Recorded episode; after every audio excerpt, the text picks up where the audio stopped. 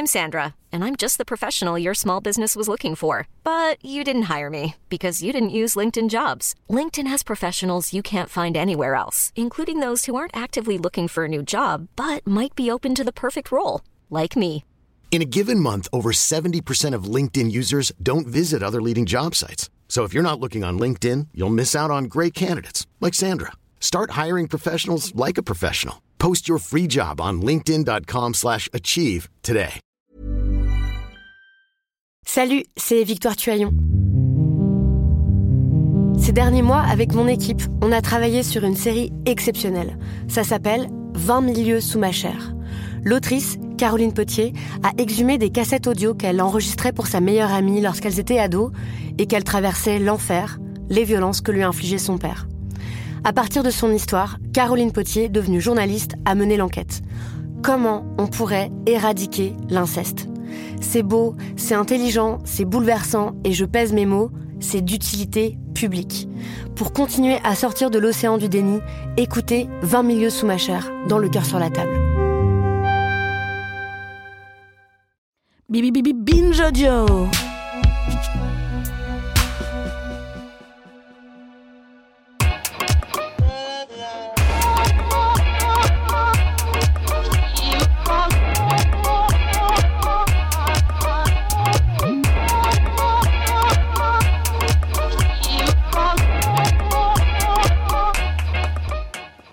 Bonjour Okaya. Bonjour Grace. Bienvenue dans cet euh, nouvel épisode bonus en anglais de Kif Taras, le podcast qui saute à pieds joints dans les questions raciales. Donc les mots qui vont suivre seront exceptionnellement en anglais. On fait un crossover avec un podcast néerlandais qui s'appelle Deep Sauce. Donc on va parler évidemment comme d'habitude de noirs, d'arabes, de blancs, euh, d'asiatiques, de roms, de musulmans, euh, voilà, de tout ce qui s'ensuit.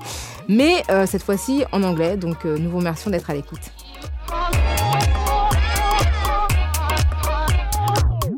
Our guest for today are our twin sister podcast from France. I hope you I hope you agree with that. Yes, of We course, do, we of do. We're very happy to have a to have family in the Netherlands. Right, podcast family. It's a um, so Kiffe ta race. Kif Taras is a binge audio podcast hosted by Rokhaya Diallo and Grace Ly. Um, I had to look at the episodes, and that's why I kind of came up with you know our, it's our, our sisters. I can't really listen long and really understand fully what is um, you know um, you know it's very hard to to follow a French conversation that goes over in way you know in in a quick pace because French is so quick.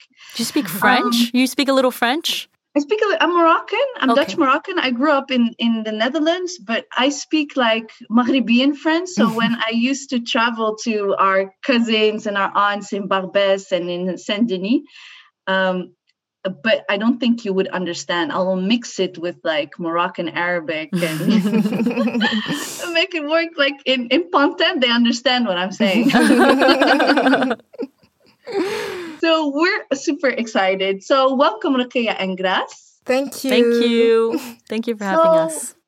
Thank you. And we always like to introduce our guests with three questions that we kind of borrowed from the Surinamese community here in the Netherlands. And what they always ask is, who are you? What do you do? And where does your house live? Okay, uh, I- I'll start. My name is uh, Grace Ly. I am a, uh writer and the co-host of the podcast Kiffe ta race with Rokhaya Diallo. And my house is uh, somewhere around Paris. It looks a little Southeast Asian. It's also very French. And um, it's um, it's it's home to me. It's a mix of all these. Um, my, my heritage. My parents are um, Chinese Cambodians um, who came to France uh, in the 70s.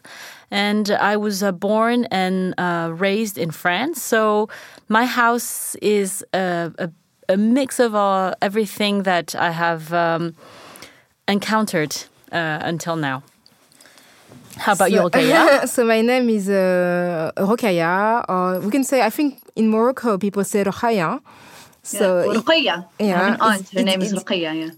Yeah, so it's um so um what was the second? Oh yeah, I'm a I'm a filmmaker and a journalist and also a writer. And my house is in Paris, where I was born. Actually, it's very close to the place I grew up in, in the northeast of Paris. So it's a yeah, it's a place where my parents came from Senegal. They came and they and they settled there, and I live in almost the same neighborhoods as I used to as a kid. and how about you, you guys? Um, well, my name is Mariam Al Maslouhi. Um, I live in The Hague, in the so-called city of justice and right, but that's not really true. Um, I live here for three years. I work actually in politics. Um, I work for a leftist political party. It's a local party. I do that with a lot of love and fatigue. Um, and I am one third of the Dipsaus podcast. We started in 2016. So that's what I do. And I kind of ended up also making other podcasts than this one. So I'm also a podcast producer, editor. And uh, so that's a little bit me. And sometimes my soul lives in, in Morocco, and sometimes it comes to join me here. And Ebise. Ebise, yes. Yes, um, I'm originally from Ethiopia. I was born in Ethiopia, and I was actually 14 when I came to the Netherlands. So I was a, I was a, yeah, a teenager, and I both my parents live here. I came here with my parents, um, and my because my my father is a he's a political refugee. He had to flee the revolution in the 70s, and um, what do I do? Oh, besides Dipsaus podcast. I am. I work for the Dutch Council for Culture as a policy advisor and communications. So we advise what happens to the millions that the government doles out to the various cultural institutions. That's a part-time job, and I'm also an editor of. I, I make books. Okay. We just published our. Uh, I used to work. I have been working in the publishing world, in the literary publishing world, for over 15 years, and two years ago we decided to go solo with the the podcast so besides producing other podcasts and also an online magazine and essays we also uh, we are publishing books and our very first book just got published a month ago the dutch version of uh, the english the good immigrant oh congratulations yeah, congratulations has it quite been, hectic. Has, has it been trans- translated or is it only available in Dutch? No, no, no. That's that's the thing. We we did not want to translate from English. You had the English one. No, I was, I was, yeah, I was wondering if your book was available in any uh, other language. No, it's okay. only in, in, Dutch because we just got published, and to, to translate it from Dutch into any other language, it, it's a lot of money, and yeah. we don't have that kind of. Uh, if, if a publishing house picks it up, it would be really interesting because what we wanted to do was also we kind of know the story of the Anglo American immigrant experience because of the language. But whatever is happening on continental Europe, be it Dutch, French, German, Swedish, it's it's invisible. So that was the reason why we wanted to do like original Dutch stories and not necessarily translated from uh, yeah, uh, I, I, feel the same. I know a lot more about um, uh, things happening uh, across the Atlantic, for example, in the USA, and um, less about uh, my home continent, Europe, uh, and it's great to have this conversation with with you um, because um, I think we we probably share a lot of uh, common things, being women of color and also being Europeans, because um, obviously uh, since 1957, the creation of uh, the European entity, I'm sure we share lots more in common regards to law, regards to I don't know, just just um, just yeah, many many uh, uh, public conversations, and just having this one now is uh, is making this. Um, very interesting, and uh, in Kiffe ta race, um, we, we, we address uh, racial questions in France, and we have a ritual question that we ask our our guests. Uh, would you agree uh, to answer these this question? Of of course.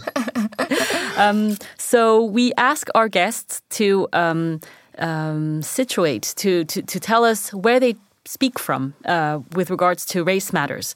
Uh, for example, I'm my I'm uh, perceived as an Asian East Asian woman, uh, and Rokhaya is perceived as a black woman, and. Um, do do you girls uh, are you perceived in a certain way? And um, which one is it? Or do you perceive yourself? Uh, you, already mentioned it uh, uh mariam uh, earlier.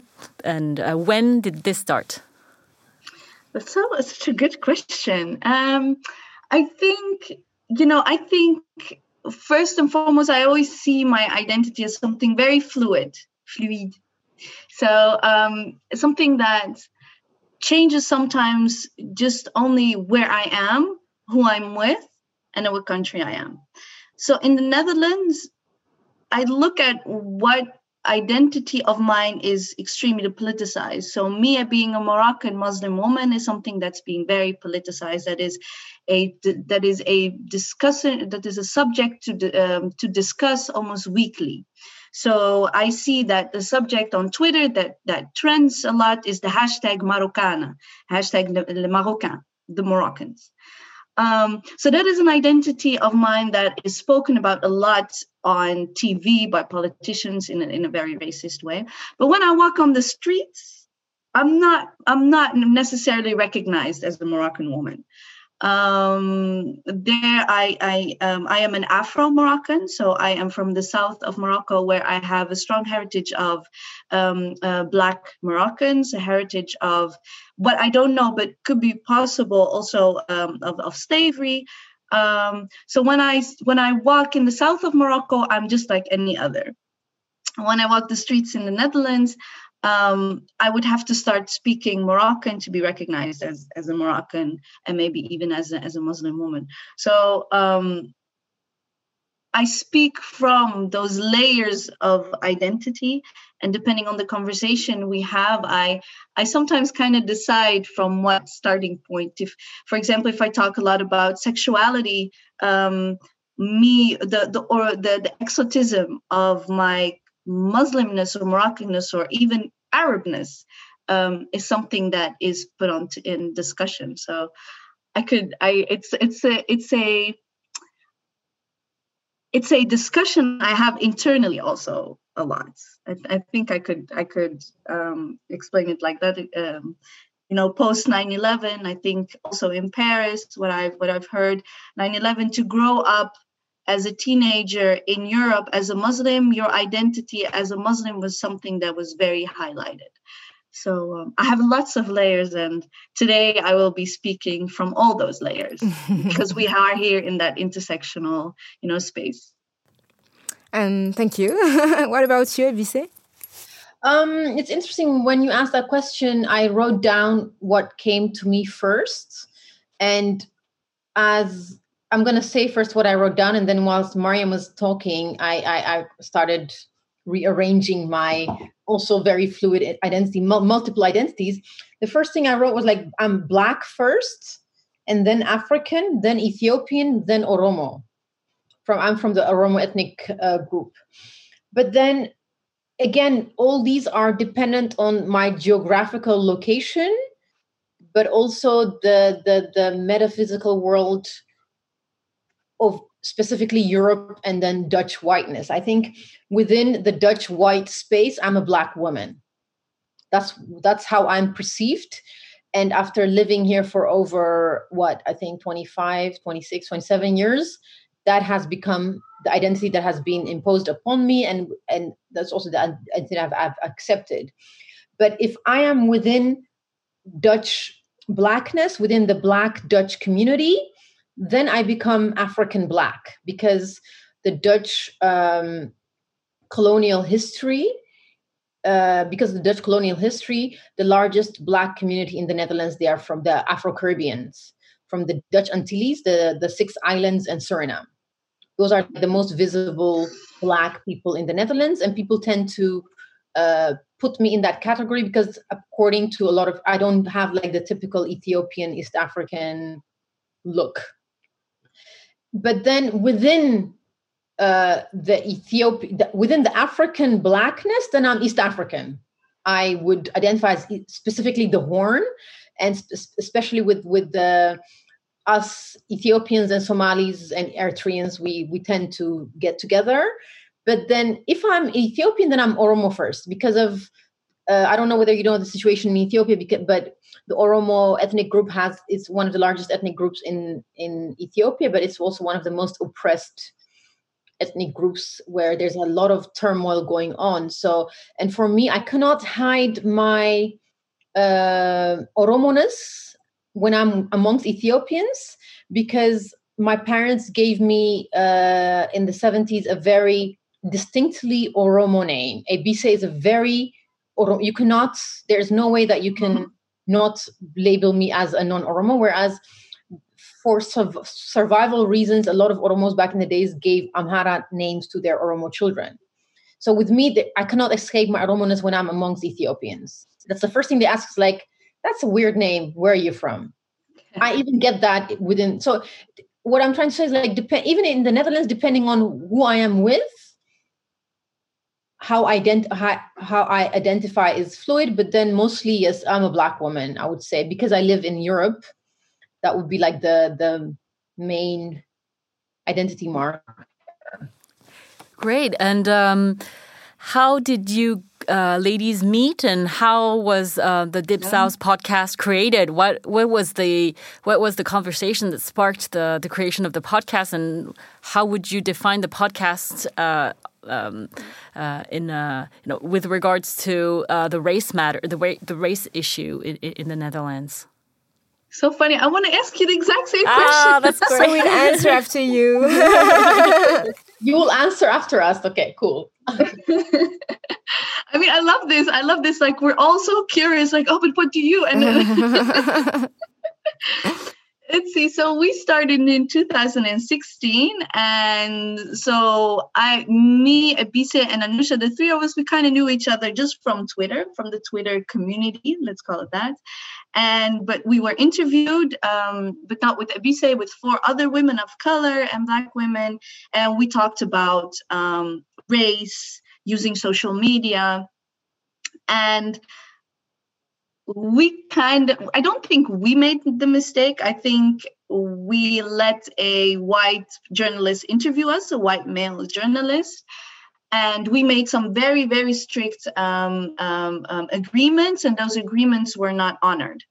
So what happened was that a, a article was published that was uh, that that led to a, a, a meltdown in the netherlands where we kind of said what we are saying and i'm pretty sure you are saying in, in the podcast that we have a, we have a racism problem. And we have a problem with um, um, how uh, we even as women of color as black women can move through this country work etc and so we we didn't really know each other that well but because we are we were so under a magnifying glass and because we were attacked constantly we created this whatsapp group app and started talking about you know our experiences what is going on about the debate in the netherlands etc and then we thought you know what?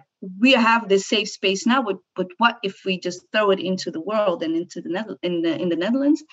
And that's how dipsaus actually was created. And we're going strong now for you, you forget one tiny detail. The three of us, we met at different stages before we true. started the podcast because Anusha, uh, Anusha is like, she's our eldest as well. She has been, um, how do you say it? Uh, she's been an activist quite, she, she's, she's relatively well known in the Netherlands. She's, she's a writer. Yeah. She's an actress. She, she's done, uh, she, she, she has been a public figure for a long time, but she was one of the few outspoken black women since the beginning of days. She was one of the she's she's one of the trailblazers, and she'd had to deal with all of this on her own for a long time. But we met. I met Mariam at a protest. Yeah. First, first time we actually met, it was not. Well, first it was Twitter, but then the first time we saw each other was at a protest. And the same with Anusha. The first time I actually saw her in real life was another anti-racism protest. So even if before we knew that Dipsaus was going to happen, we actually physically met at anti-racism protests. I just wanted to add that. I'm Sandra, and I'm just the professional your small business was looking for. But you didn't hire me because you didn't use LinkedIn jobs. LinkedIn has professionals you can't find anywhere else, including those who aren't actively looking for a new job but might be open to the perfect role, like me.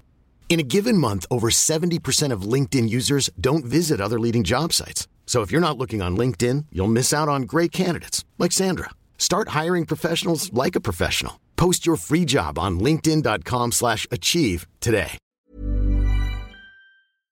What about you? What about you? Yes, we, we want to know now about you.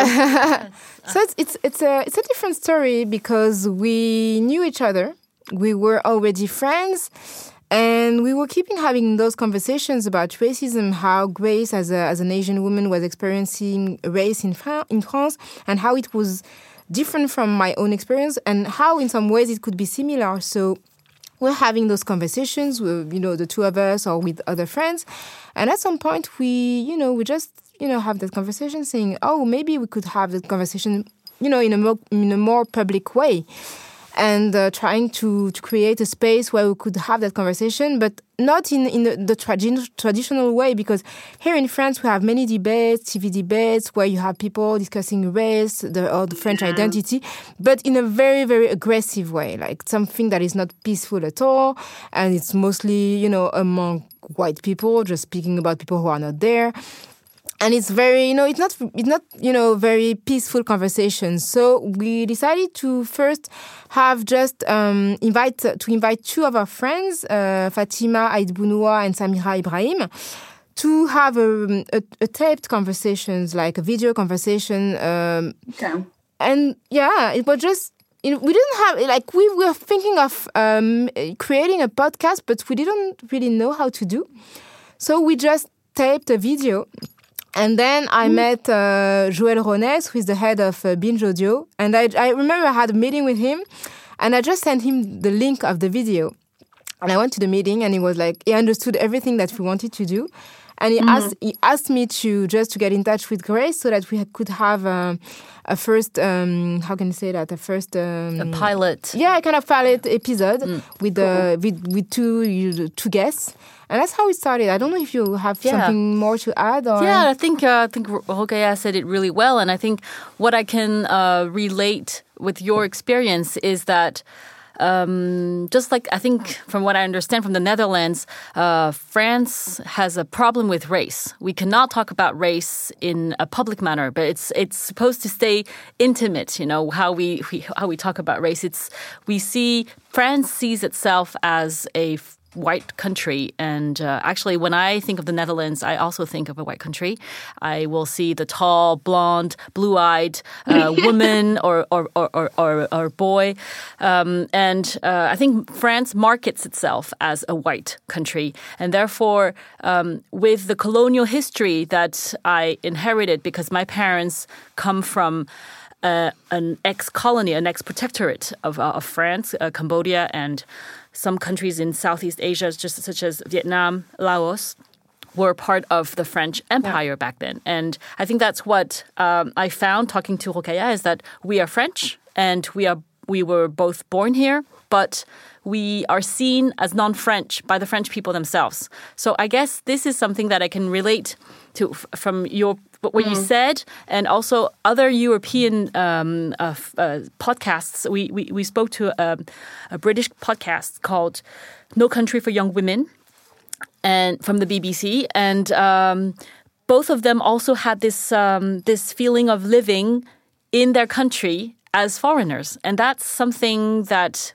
um, I think will. Def- um, makes it very European as opposed to the USA, uh, people who live in the USA maybe have they probably have a different story because the USA and Europe has, have different stories, obviously, and. Um, uh, and the relationship with, with heritage is uh, is different and um, space space wise and time wise, and I think that's that's, that's something that we, I, I, can relate. Yeah. And even regarding the the identity of the country of the U.S., for example, because race is structural to the U.S. identity, there is no way uh, uh, you know, an American person can deny the fact that that you know black people have been there there forever or native people they've been there since even before uh, the US were labeled uh, the, the United States of America. Whereas in Europe we still have this idea that people are, are coming that they are newcomers. And and even if we've been here for centuries we are still seen as as people who just came yesterday.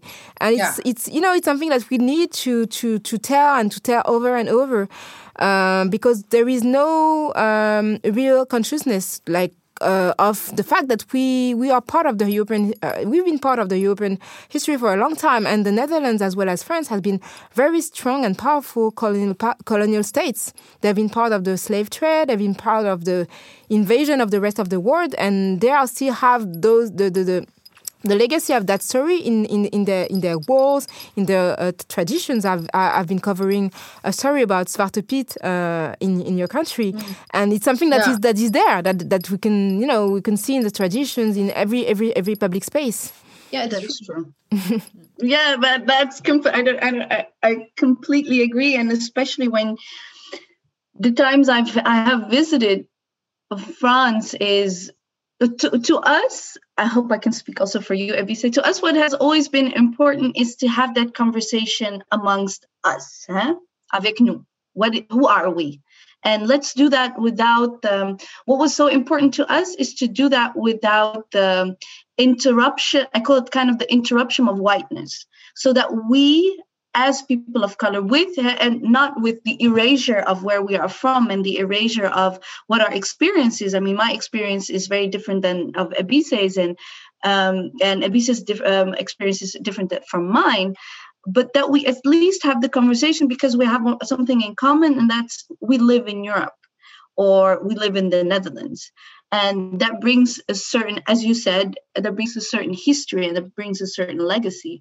What I am so interested in in when I when I uh, look at France and see how people of color interact in a different way when you have a colonizer in common. So, you know, I see a different relationship when it comes to North Africans with West Africans, uh, but specifically West African countries that have been colonized by by by the French, because you have a language in common, you have a kind of a colonizer in common, which creates a very and I'm, i might be wrong, but I always had kind of the sense that the that the, the there was more closeness um, than we might have in in the Netherlands. I don't. My my parents don't have don't do not remember the French marching through Morocco, uh, the Dutch marching through Morocco. Those were the French. So there was always created this kind of fake neutral way I should live my life here in the Netherlands because we're new we're newcomers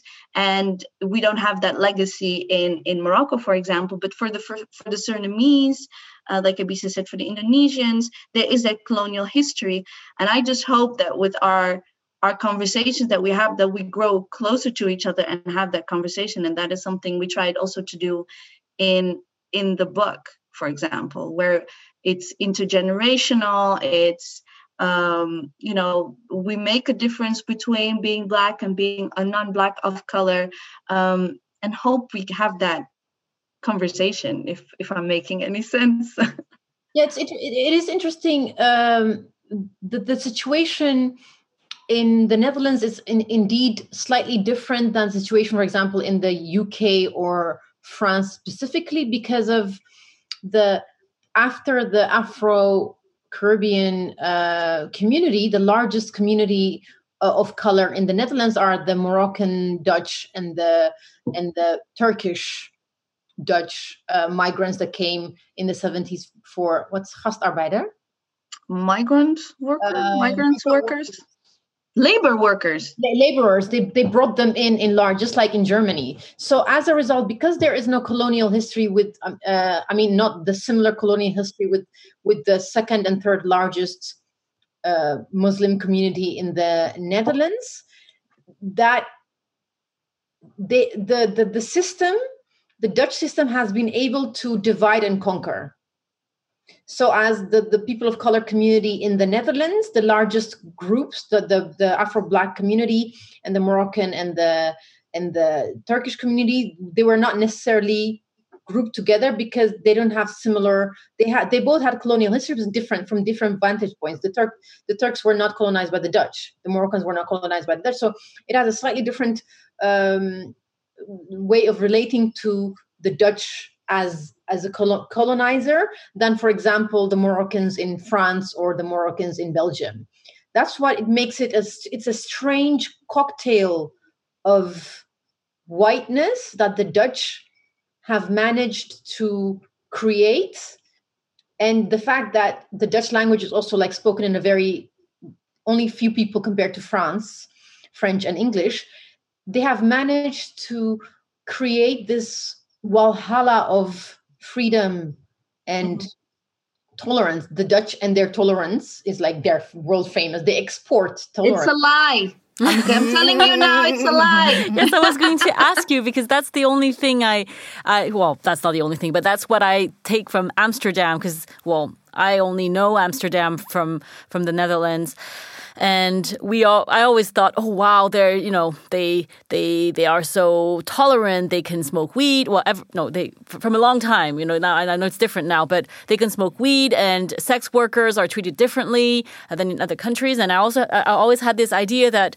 you know uh, Dutch people were more open minded, and I was wondering when you said uh, you answered my question that. Um, not race it's more drugs and sexual freedom and not necessarily race. Race was not part of the equation. Yeah, because I uh, um, I remember when I when I when I spent some time in Amsterdam to to make that story about uh, like the the, the slave um, slave trade past uh, that was trying to be hidden um, by people in, in, in, in, the Netherlands. I remember that I interviewed um, a woman who, tell, who told me, who reminded me that uh, the only uh, word in Dutch that was known by everyone in the world was apartheid. And I was like, um, that's interesting. It's a Dutch word. Yes, it's Dutch. So ah. it means that, you know, uh, the country has been able to, uh, you know, to export a word that is very meaningful when we speak about uh, about race. And maybe we can share also what happened about uh, Zwarte Piet and all the resistance um, to remove that uh, very racist tradition uh, that was, you know, shown in, in, in, like the Facebook group and like when the when the person from the UN came and said that it was it was obviously racist because it was blackface and how you know people reacted and said that it was not it was not uh, connected to race at all and that that the tradition shouldn't be removed and you know. Well I've been um we call him in the an act an anti-Zwarte Piet activist um, for a couple of years now, and it is Excuse so, me, can you just explain for maybe for the French audience what is uh, what is Zwarte Piet and um, yes, so Black the Dutch have yeah. yes, definitely. I will do that. Good that you asked me. The the the it's in on the fifth of December. The Netherlands has the Santa Claus Sinterklaas um, celebration. So that's a saint who brings gifts to. I think it's a Dutch version of a Santa Claus, and uh, instead of Christmas. Um, but he has servants and those servants are of Moorish descent, so they are black, and they are the servants. And um, but this is a story that has a history. You know, there's always also said like before that, um, you know, the servants were only played out and not necessarily face painted. But the reality we have now is that these servants are made are black faced, so white people paint them their faces black, and Black Pete has to be this um, happy, jolly, dancing, submissive character um, that uh, helps Santa Claus gives out uh, give out the gifts to the children. But also in children's songs, he is used um, as you know something bad, something dangerous. Like um, you know, even um, there's a line that says, even if you're not, you know, I'm going to paraphrase, even if you don't look like him, um, uh, even though I am black, um, I'm not bad. That's what's Oh my god, that's, that's too nice. ook, al ben ik, ook al ben ik zwart als rood, toch ben ik goed. So oh even god. though I am, uh, so it's not it's not only black like it's not only painting the face they also wear an afro uh, you know they wear an afro uh, they do uh, red lipstick exactly. big big hoops big yes. golden hoops but also the the dress is mm-hmm. something from you know Moorish servants back in the days um and At some point, they introduced like the Surinamese Dutch accent, the, the black Surinamese accent. So Zwarte Piet has a black Surinamese accent. And still, they're saying all of this happened because the black Piets came through the chimney. So basically, if you're blonde and you have straight hair and blue eyes, if you go through a chimney, magically you transform into a blackbird. person. It's Yes, that's such a it's, lie. It's a first world country. They're supposed to be advanced. And so, Well, so you have been- like, so you have Sorry? people, people, people in the streets. That they like when when it's time for uh, for celebrating Santa Claus, they just dressed into dress into themselves into into Black Pete. Yes. And their children. Oh my god! And like they, um, they do that in the streets. There is no. Yeah. Okay. Yeah. So, you know, Santa Claus comes from Spain by boat, but he brings all his servants. He brings Zwarte Pieten, he brings them Black Pete, he brings them with uh, with him. And then they do a parade. And In every city, it, there's a parade in every city. It's is, is, a- it, there's is, a it, parade is, in it still every hap- village. is it still happening now? yes. And how, as teenager and children, when you were a, a, a kid, when you were a teenager, uh, when you saw those parades in your city, what was, how did you feel, and how, how did it impact your self esteem? That's the thing. I think, um, Mariam, I don't know. I'm interested in your experience because I, I did not grow up here. I was 14 when I came here. So I was never exposed to, uh, there are a lot of black people who are exposed to it when they're born here and they go, and their parents choose to let them celebrate the festivities because it's, a, it's specifically a children's uh, party. But the a lot of black parents choose to not include black Pete in the celebrations. Whereas i was already four, 14 my father is a he was a revolutionary. He was an anti uh, imperial revolutionary the first thing he did we came on the 1st of december to the netherlands. First time. We came he told he he sat us down and his friends gave us presents. They said from Santa, Santa Claus gave you presents which was like it was very nice. They gave us gloves and um, scarves because it was really cold. I came from a very warm country. My ears were freezing off. That's what i and my and after the guests left he said you know what? Black pete is racist. Number one he says we don't do that. I'm like okay. So that was that's my first encounter was already okay this is not something that i, I need to even pretend to like.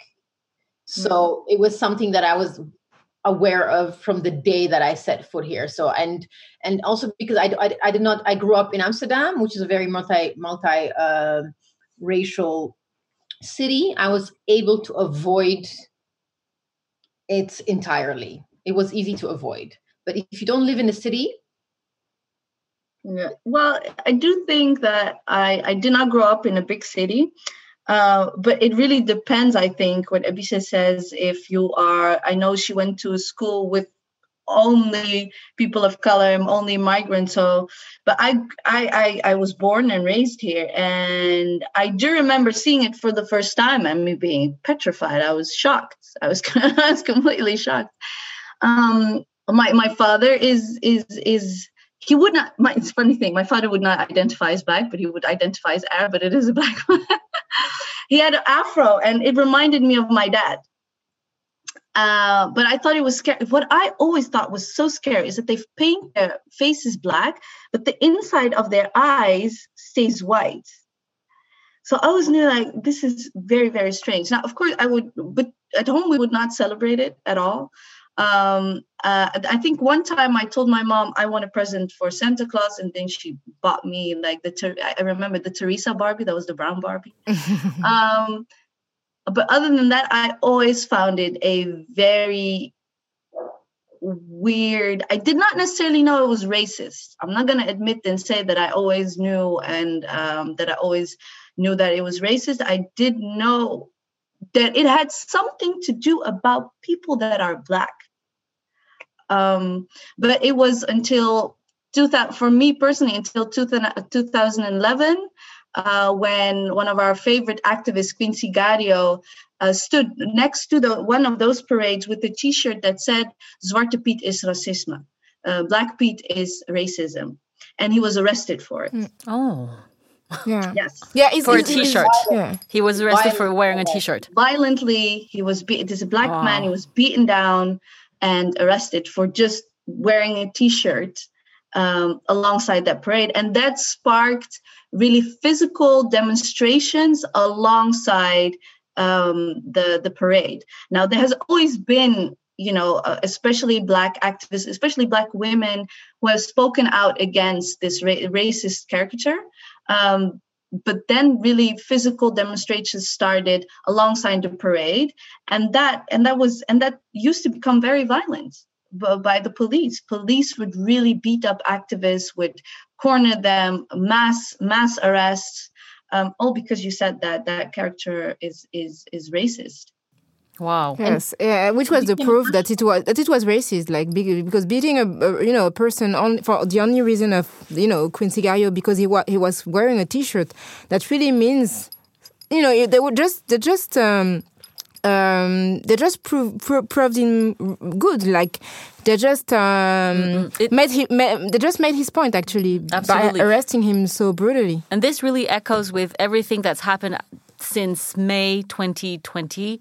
Uh, I suppose I, I, I, don't know about the Netherlands, but here in, in, France, we have heard a lot in the media about uh, Black Lives Matter from from the USA, but also from uh, black men in France that have died uh, under the hands of the police and uh, also uh, statues of colonial um, figures being uh, un- beheaded. Not well, yeah. We say déboulonné in French, which means uh, that not only the not beheaded, but they were taken down. Tear down, yes. Yeah. Um, is this something that uh, is happening also in the Netherlands, given the colonial history and uh, the you know the the presence of racism in in the institutions?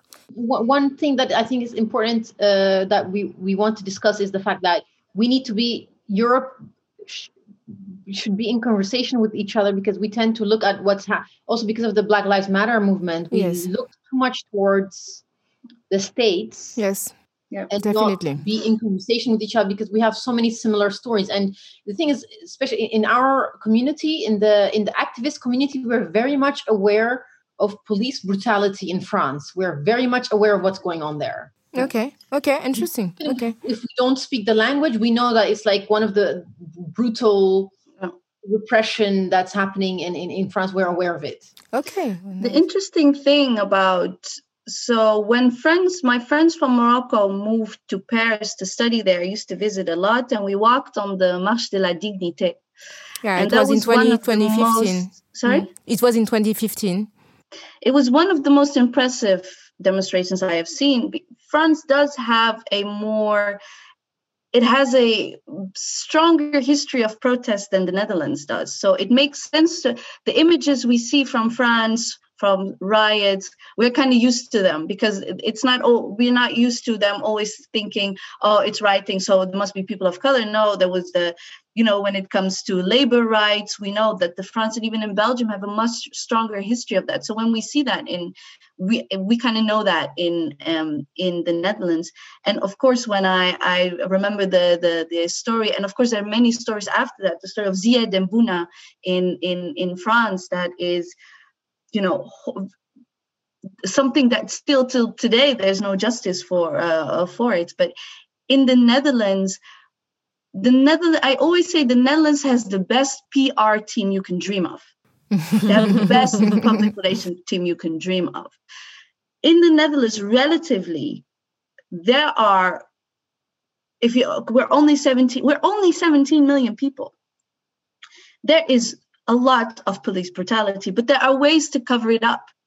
There is a way of covering up as something uh, as a confused person um, or um, uh, we don't have the transparency. We don't have in the Netherlands really also the the the uh, the infrastructure to to monitor that in the way that we have it in, in that you you have it in in in France.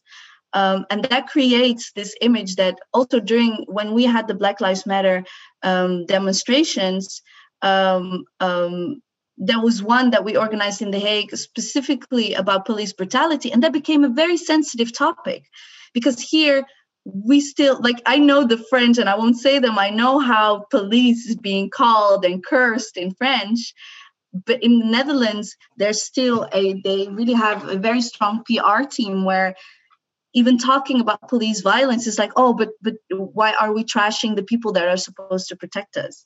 And that is a little bit what's going on um, right now here in, in the Netherlands. It's really interesting to see your point of view from another European country because I never really thought of um, this as uh, you know for the French people because we, as you said, uh, we always look at um, the USA and we never look at ourselves the same way. And uh, it's really nice to to to to hear what another European country has to say about the French um, the French uh, activism and the protests uh, that are. Um, it's, it's France on. is inspiring for us. Oh, really? Inspiring because thank you. Because, because I think it's also the, the Dutch system of, of, of it's called polderen, where it's a multi-party system, and there's always a coalition. Mm. There's always a large coalition where four or five parties are involved. So, like always, compromising is how they have survived and become one of the richest countries in the world. They're merchants. Mm-hmm. A merchant always finds a middle way and as a result that has become part of our dna also like the people of color and the colonial subjects we have internalized this compromising and nuance and always finding the middle way.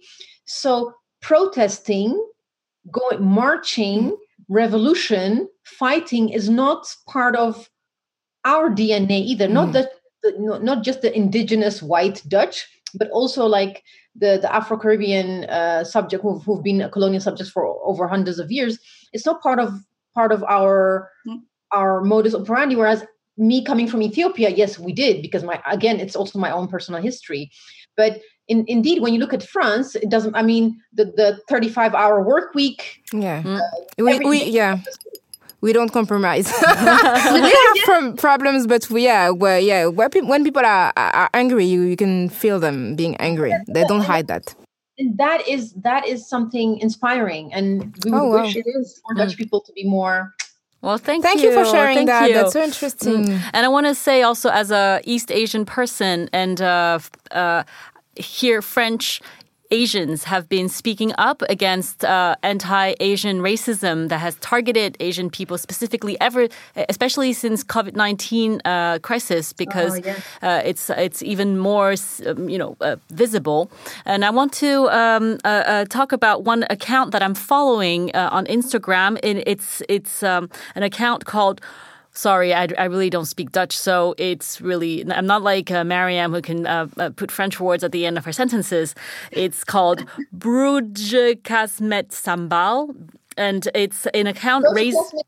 Yes. Oh. Yes. Thank you, thank you very much. And it's it's um it's an account raising awareness and exposing racism against the Asian community in the Netherlands, and yeah. it's very. I really like this account because I can see and I and I think it's it's important for us Europeans to unite because we are facing the same problems. And um, so so I I know if there are uh, listeners from the Dipsaus podcast that also want to, to have a look at it in the Netherlands. It's mostly written in, in, in Dutch and sometimes in English. But it's uh, it's really interesting to, to to know that we're not alone in this. Hmm. Yes. And sorry, what does it mean that na- the the the uh, the broodkaas means uh, uh, uh, is a very typical Dutch. You know, like the, you French, you have your baguette. Uh-huh. Mm-hmm. We have uh, broodkaas, which which means like basically a sandwich with cheese. Okay. Gouda, Gouda cheese. Okay. okay. Of course, the the the Asian. Uh, what is it? What is sambal? Um, it's like hot sauce. It's like hot Asian sauce. hot sauce. Okay. Okay. Yeah. Okay. Lovely. Thank you. Thank, Thank you. you. Thank you for the this. translation. mm. So thank you so much. It was so yes. it was so nice to share. Like I have I have so many questions to yes. ask you. I hope we have another episode yes. to hear more about your experience in the Netherlands. And uh, there is so much to share. I totally agree with what you said about the fact that we need to share more about what's going on in, in Europe, like not only in, in the Netherlands and France, but also in Germany, in northern you know Europe, in Scandinavia, in uh, other countries, because we don't hear much about that. I think it's due to the languages because it's very difficult Yeah. for us to access to some informations that are in local languages. But still, we need to, to make that effort. Women of color unite. yes. we, we can do this. I mean, it's it's also possible to do this like structurally and try to find some kind of connection. In check in with each other. Yes, yes, absolutely. Definitely. Mm. And Even when it comes to, like policy, which affects all of us. Like for example, just uh, uh, recently there was a, a European res- resolution in the Parliament to make uh, the you know the slave trade uh, a, cri- a crime against humanity. So that affects all of us, and it was something that was brought uh, to the to the EU Parliament by European MPs. So that's something that we could you know Absolutely. be proud of and share together. Maybe we there is some policies that we can try to implement or to push from our you know home countries. Yes. I always say our victory is in in in uniting.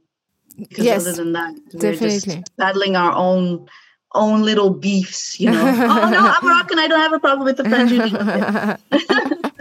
Well, thank you Thank so you so much, much. And Mariam. Thank you. And Dipsaus. And um, hope to, to talk to you soon. And please, um, uh, please, um, you know, subscribe to Dipsaus and to Kiffe ta race. And hopefully we can uh, meet again soon. Definitely. Thank Merci you. beaucoup. Merci beaucoup. Merci, merci. Au revoir. Au revoir. À bientôt. À bientôt. bientôt.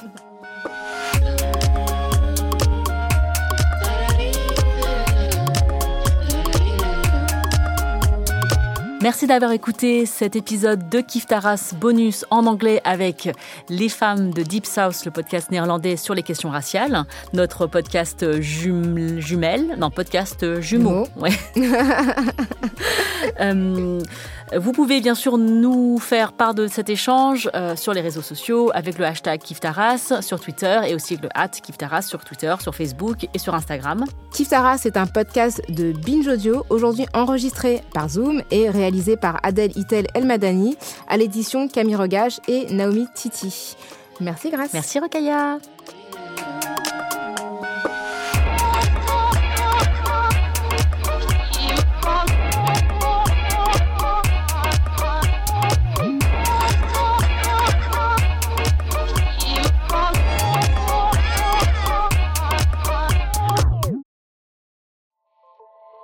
Salut, c'est Sinamir du podcast L'Affaire.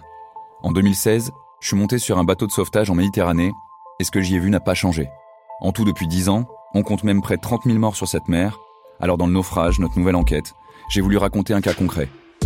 Comment 130 personnes sont mortes en 2021 à la frontière de l'Europe, malgré des dizaines d'appels de détresse. Qui n'a pas pu les sauver? Et pourquoi? Qui étaient ces disparus? Et surtout, comment on en est arrivé à ne plus parler de 130 personnes qui meurent le même jour sur un bateau au milieu de la Méditerranée? Le naufrage, c'est la nouvelle série du podcast L'affaire de Paradiso Média. Une enquête que vous pouvez retrouver gratuitement chaque semaine à partir du 27 mars 2024 sur toutes les applications de podcast.